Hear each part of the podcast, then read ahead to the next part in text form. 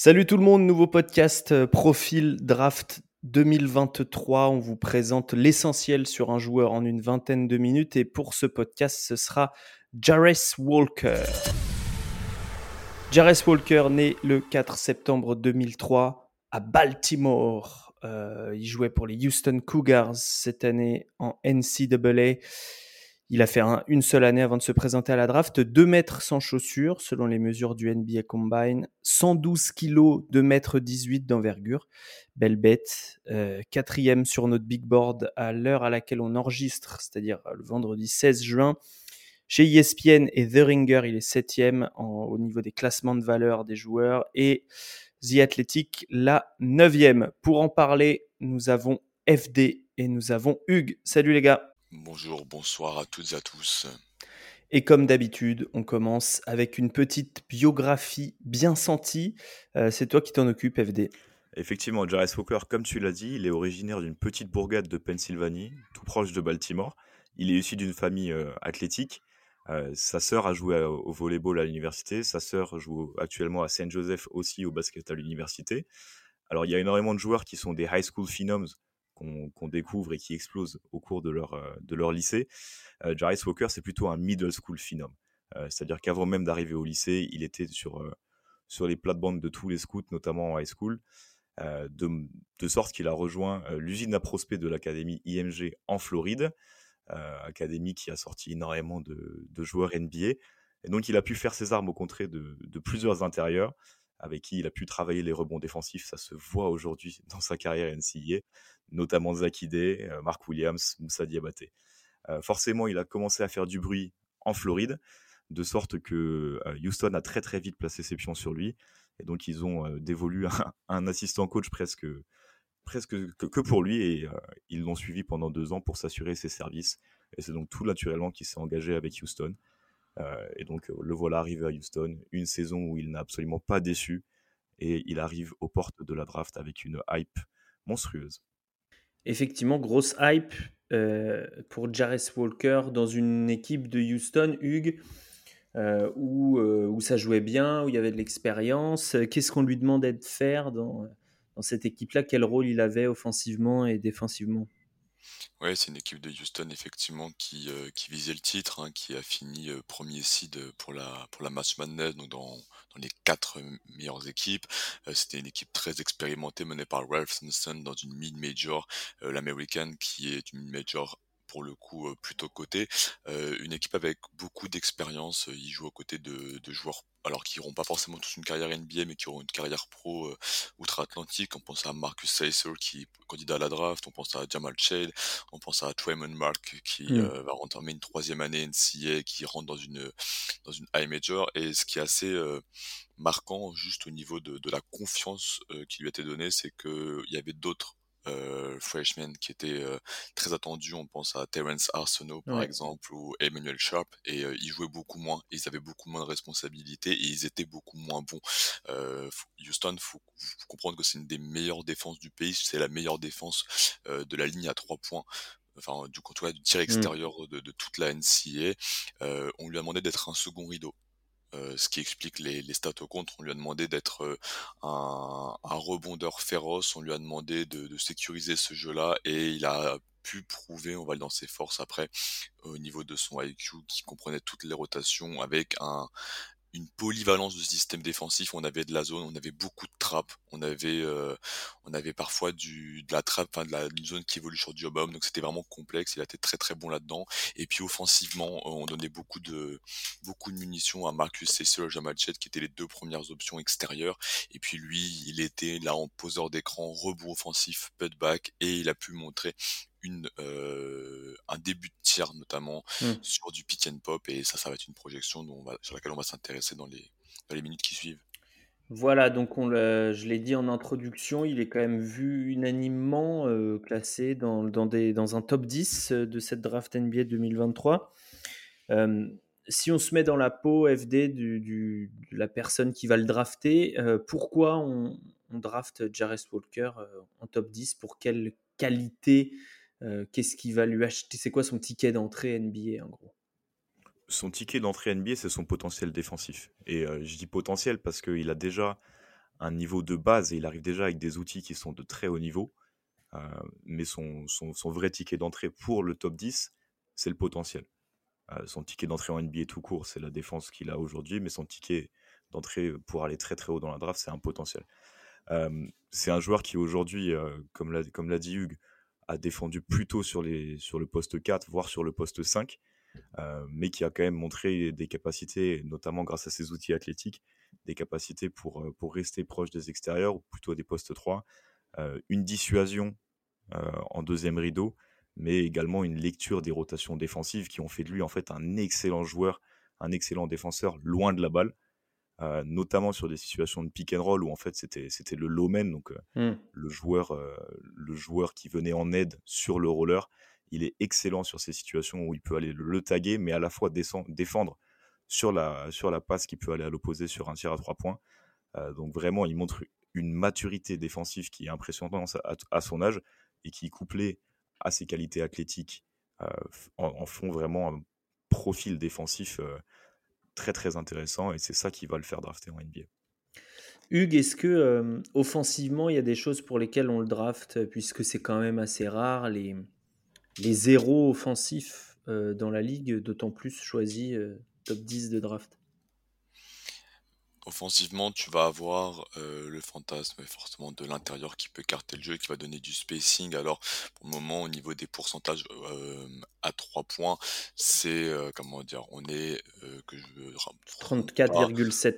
C'est ça, 34,7%, ce qui est correct avec quasiment que du catch and shoot, mais au niveau des zones, il y a vraiment des, des, des, des, des, spots qui sont privilégiés, notamment 45 degrés gauche, 45 mmh. degrés droit, et c'est pas un joueur très efficace dans le catch and shoot dans le corner. Ça montre que tu as un joueur de pick and pop, donc il va te donner ça. Et puis, par son, sa densité physique et sa capacité euh, à finir près du panier, 70% sous le cercle, on va avoir un joueur de pick and roll qui va pouvoir très vite monter, terminer fort, euh, et puis si jamais il y a des copains qui envoient des briques, par sa capacité aussi à aller chercher des rebonds offensifs, en box-out euh, par l'envergure et par la compréhension tout simple hein, du rebond, de pouvoir être voilà une pression supplémentaire près du cercle. Maintenant, euh, offensivement, on va on va mmh. avoir un dribble à, à développer. On va, ça va peut-être être un des premiers joueurs draftés euh, de cette QV qui euh, ne pourra pas se créer son propre tir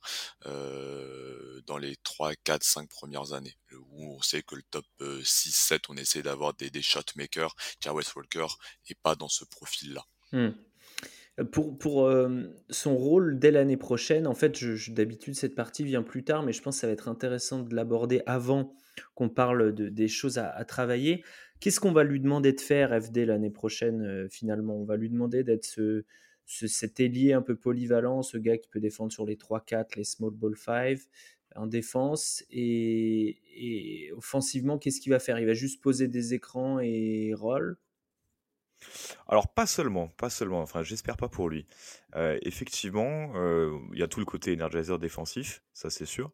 Euh, mais moi j'aimerais le voir encore plus qu'à l'université, encore plus qu'à Houston où il était souvent avec un deuxième poste 5 et donc il posait très peu d'écran. J'ai vraiment envie de voir dans un spacing NBA ce qu'il va donner en, poseur d'écran, que ce soit pour rouler et utiliser ses qualités athlétiques ou bien pour popper et donc là assouvir le fantasme de, de tir à trois points. Maintenant, sur, euh, il a quand même montré qu'il avait des, qualités euh, sur le spot-up quand il ne tirait pas à driver. On parlera, de, mmh. on parlera du skill qu'il faut, qu'il faut développer. Euh, mais en voilà, en termes offensivement, on peut attendre de bons écrans, du rôle, et le reste viendra plus tard. Le reste viendra pas en année 1. Donc pour l'instant, energizer défensif, poseur d'écran et puis des passes, un passeur de connexion, mais pas, forcément de très haut niveau tout de suite. Moi, j'ai trouvé très bon sur les passes. J'ai pas vu énormément de films, mais j'ai trouvé qu'il y avait des, anticipations assez fulgurantes par rapport à, par rapport à sa jeunesse. Hugues, je sais que tu, tu, valides pour les, les, écrans. Je sais que c'est quelque chose que tu regardes beaucoup. en fait, il pop beaucoup. En fait, il fait, il fait, il, glisse. On glissait beaucoup les écrans à Houston, donc c'est assez difficile à évaluer. Mais c'est vrai que quand on lui rentre dedans, il prend tellement de place que ça, ça crée de l'espace pour le gars qui pour le porteur de ballon quoi. Ouais, il, il a montré, soit on slip effectivement, on glisse comme tu le dis, et derrière on va pas marquer l'écran et Mmh. il va pas, euh, il va, il va pas forcément créer un écart, mais il va popper. Il peut popper des deux côtés, donc effectivement euh, ça, ça ouvre de l'espace. Et puis une fois qu'il slip, euh, il a cette capacité partir sur une main. Et derrière, il a un flotteur. Alors, il a un flotteur sur lequel il abuse. Euh, moi, je, je- j'en, j'en ai marre de ce flotteur main droite Mmh. là, euh, un peu, un peu catastrophique mais euh, il a, il a des, des outils là du toucher qu'on regarde dans le, dans le mid-distance. Euh, on a un joueur qui est quand même assez à l'aise, qui a envie d'en, d'en prendre beaucoup, donc il y a une, il y a une vraie polyvalence offensive. Et oui, comme tu le dis, comme c'est, il fait, euh, c'est un mètre cube, quoi, c'est un frigo pour faire le tour. euh, ça prend, ça prend du temps et j'ai aucun souci à, à projeter ça au niveau supérieur. Et je pense que ce qui est important quand tu, posais la question de l'année 1, c'est que c'est un joueur plancher, c'est un joueur safe. On sait que Jay Wells Walker, peu importe où il va, il va élever dès, sa dès la première année le niveau de son équipe juste par sa compréhension défensive, sa maturité physique, sa maturité dans le jeu et le comment dire le, le, le, le package de base qu'il apporte. Donc Mmh. euh, une équipe qui va vouloir passer un cap rapidement, qui en a peut-être marre de d'être dans les fonds euh, de la de la NBA et qui a déjà pris son franchise player entre guillemets à la draft dans- il y a un ou deux ans euh, peut se jeter Jarrett Walker pour ça. Qu'est-ce qu'on développe chez lui euh, quel est, euh, Toi, tu le draft FD. euh, quelle est la priorité à donner au, au coaching development staff? Ça dépend un peu ce que tu veux en faire. Je pense qu'il y, a le- il y a toujours le souci de est-ce qu'on veut plutôt le développer pour qu'il soit un poste 4-3 Et donc à ce moment-là, tu vas plutôt développer son, pour moi son attaque de close-out, euh, son, son premier dribble, son premier pas et sa capacité à aller finir au panier. Si Mm. par contre tu veux vraiment le passer dans un côté plutôt euh, poste 5, poseur d'écran, à ce moment-là, tu, tu, tu lui donnes plein de répétitions sur pick and roll et tu appuies sur la qualité que tu, que tu mettais en valeur avant, son playmaking. Et donc tu l'utilises comme un, comme un joueur de short roll, euh, comme un joueur à qui tu vas donner pourquoi pas quelques isolations post bas quand il y aura des mismatchs et tu regardes s'il est capable de faire les passes de, de décalage. Euh, donc ça dépend vraiment de, de l'équipe qui le, qui le draft et quel projet ils ont avec lui. Est-ce que c'est de faire euh, un ailier de très grande taille avec un impact physique très important ou bien plutôt le développer dans un profil de small ball 5 euh, à ce moment-là, du coup, tu, tu, le développes même vraiment en poseur d'écran mm. et, euh, et, le reste sera du bonus. Hugues, est-ce qu'il, parce qu'il est petit quand même, hein, 2 mètres en chaussures, c'est pas très. Est-ce qu'il a le, le, le est-ce qu'il est une menace euh, au cercle offensivement? Euh, Est-ce qu'il est capable d'être une menace de lob euh, voilà, Alors, de, il, de bien il finir manque. quand il est le, le, le, le, comment comment on appelle ça Quand il est dans le dans la pocket pass, quoi. est-ce qu'il est capable de ça? Bah, alors, il, il monte, hein, il a une, comment dire, euh, il a une, une, belle verticalité, et puis surtout, il a une, comment, une très bonne détente sèche. Mm. Donc, euh, on l'a vu réceptionner des balles, faire des ballons euh, dans la peinture sous le panier, se retourner et te dunker sur la tête sans même vraiment sauter. Euh, c'est un joueur qui, qui, est très puissant, qui, encore une fois, hein, 112 kilos. Euh, je suis pas sûr qu'on qu'on va le développer sur un petit pivot. Euh, je le vois bien en complément, c'est, c'est ça redevient euh, à la mode en NBA. Euh, on, on, pense à des mecs comme Grant Williams, par exemple, qui vont être dans, dans ce genre de, de profil-là, ou PJ Washington euh, mm. du côté de, Charlotte. Donc je pense qu'on va plus qu'on va plus aller là-dedans. Il a un peu de de jeu au niveau du poste bas. Alors pour le moment, on est, est capable de punir du mismatch, quoi. Ouais, c'est ça. On est sur euh, sur, des choses simples, mais qu'on qu pourra travailler dans un second temps. Euh, quand on disait joueur plancher, voilà, le, au poste bas, on a euh, un enroulé main droite, un enroulé main gauche, capable de passer soit sur la ligne de fond, soit dans l'axe. Euh, et puis, si jamais il rate, encore une fois, rebond offensif et j'y retourne. On a vu plein de situations où il rate un tiers, deux tiers, trois tiers près du panier, puis il rechoppe le rebond, il rechoppe le rebond, et puis il le met ou il le ressort parce qu'il a une très bonne lecture de jeu. Donc mmh. moi, j'irais plus sur un un ailier fort, très fort, euh, développement Paul Millsap, Grant Williams, ce genre de choses-là, plutôt que petit pivot et pourquoi pas sur des sur des situations playoff qu'on lui souhaite hein, très rapidement, mais euh, peut-être jouer petit 5, mais euh, pour moi c'est moins probable dans les dans les premières années. FD, tu, on, va s'arrêter sur son, son, point fort, enfin y retourner plutôt parce que tu, tu parles de, son potentiel défensif. On parle de quoi en fait? On parle de quel potentiel défensif? On parle de quel modèle de joueur Tu, tu l'as évoqué tout à l'heure, mais sans forcément citer des joueurs, mais, en termes d'impact, pour prendre un gars top 10 principalement sur la défense, il faut que ça soit vraiment exceptionnel. Est-ce que, tu, tu vois ce joueur-là et pour quelle raison? C'est une question un peu compliquée. Pour moi, je vois un potentiel de, de roamer, de joueur hors ballon de très très haut niveau, un petit peu, enfin très disruptif, que tu mets sur un, sur un poste 4 ou sur un poste 5 qui n'a pas forcément de tir extérieur, donc qui n'est pas forcément une menace, et que tu à qui tu demandes vraiment d'être d'être dans la disruption à la fois des drives, à la fois des lignes de passe. pour moi, le, le, le c'est un très bon défenseur d'isolation aujourd'hui en NCA. C'est un très très bon défenseur d'isolation. ma limite pour moi, pour le voir défendre sur, des, sur les meilleurs postes 3 et les postes 4 en NBA, ça va être sa navigation d'écran. autant en isolation, je me fais pas de soucis sur n'importe quel jour, enfin sur la plupart des, des, postes 3-4 en NBA, autant sur des situations de pick and roll où il va être le défenseur du, du porteur de balle. Mmh. à part switcher, j'ai du mal à le voir dans sa navigation d'écran, tout simplement parce que, comme l'a dit Hugues, c'est un frigo. Euh, donc c'est un très bon poseur d'écran, mais de l'autre côté, il est facile à stopper puisqu'il prend beaucoup de place, il est très large. Euh, donc on parle pour moi d'un excellent défenseur en isolation, un très bon défenseur au poste bas euh, et hors ballon, quelqu'un qui fait des bonnes rotations et qui a un vrai potentiel de disruption. Donc ça te fait quand même un profil, un profil très très large. seul petit bémol pour moi sur la navigation d'écran.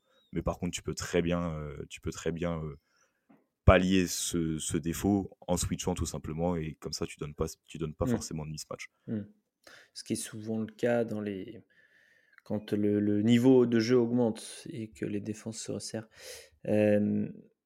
Hugues, est-ce que tu as noté des choses dans la, dans la psychologie du garçon, que ce soit attitude sur le terrain ou en interview? Bon, on l'a compris par ce que vous disiez et ça se voit assez vite quand on le regarde jouer. C'est quelqu'un qui est très intelligent sur un terrain de basket. Maintenant, ça veut pas, c'est pas gage de, de stabilité psychologique. Euh, qu'en est-il? Alors, j'ai pas vu de, comment dire, énormément de, de, choses euh, qui sont, qui sont marquantes, euh, très bon coéquipier, comme, euh, comme ça a été souligné, c'est plus ses coéquipiers qui en parlent mieux, son coach qui dit, voilà, moi sur le terrain, j'ai pas l'impression d'avoir un freshman et des vétérans, j'ai l'impression d'avoir plein de vétérans, et puis énorme combativité défensive, toujours, toujours envie de, comment dire, de, de faire gagner la défense et pas justement son duel individuel. Euh, je mmh. m'explique. Quand j'avais fait un, live dessus, j'avais dit euh, Bill Wassel serait très fier de lui. Tu vois, c'est le genre de joueur, il y, y, a un tir, il prend le box out, il voit qu'il va pas avoir forcément le rebond, et ben juste il va faire une petite touche de balle pour que son coéquipier puisse sécuriser le rebond, que la transition elle se fasse très vite. Il a pas d'orgueil là-dessus. Euh, pareil, il est sous le panier, rebond offensif, et ben au lieu de remonter, je vois la petite pocket pass et je la prends. Donc c'est un joueur qui qui joue pas pour ses stats, euh, qui joue vraiment pour la pour la victoire euh, et euh, qui lorsqu'il est en lorsqu'il est en pleine difficulté, il se, il, se frustre pas, il va continuer les actions suivantes et toujours euh, toujours bien passer. Donc moi je suis vraiment impressionné par sa maturité sur le terrain. Après à l'extérieur, j'ai pas j'ai pas assez mmh. de contenu et je je suis pas dans les dans les petits euh, tiroirs euh, de Houston malheureusement. Est-ce qu'il y, a un, truc à débloquer au-delà de, ce qu'on a dit tout à l'heure sur les rôles offensifs et sur ses limites défensives? Est-ce qu'il y a, on parle d'un plancher sûr, est-ce que le plafond est très élevé et, à quel point il a des chances de, l'atteindre? Est-ce qu'il y a un plafond à la. alors il ne fait pas la même taille, donc évidemment non, mais à la Jaren Jackson, FD le fait qu'il fasse pas la même taille est quand même, euh, quand même un souci, je pense. Oui. Euh, non, par contre, pour, moi, le, vrai swing skill, c'est le tir. Euh, J'y crois pas forcément, mais par contre, il est en progression constante depuis son. Il est arrivé en début d'année avec euh, des pourcentages qui n'étaient pas, qui étaient pas excellents, et puis on le voit monter en confiance et gagner, gagner en précision sur son tir. Ça reste shaky au lancer franc, par exemple. Ça reste, ça reste shaky donc voilà, le tir pour moi est, le swing skill le plus important. Euh, plutôt dans un profil, euh, comme l'a dit, comme l'a dit Hugues, euh, plutôt Paul Millsap si on reste dans les comparaisons. plutôt Paul Millsap que, que Jaren Jackson pour moi. Mmh, mmh. Oui, donc tu, tu crois il peut faire une belle carrière, mais il sera peut-être pas, il sera jamais le top, le meilleur ou le deuxième meilleur joueur d'une équipe qui va au titre. Je parle offensivement. Ouais, non, non, c'est pas comme ça que, que je l'évalue. Hugues? Ouais, la même chose. Je pense que ça peut être le, le joueur ou le deuxième joueur le plus important de son équipe, dans son rôle et de son impact et de la façon dont il va changer la, il va changer vraiment ta défense par sa présence, par sa qualité de rotation, etc. Mais ce sera pas, ce sera pas une star offensive. Au mieux, c'est un joueur qui devient un excellent, comment dire, joueur de pick and roll, pick and pop, et qui développe vraiment ce, ce rôle avec un peu plus de polyvalence en dribble pour, pour terminer de, et de poste bas.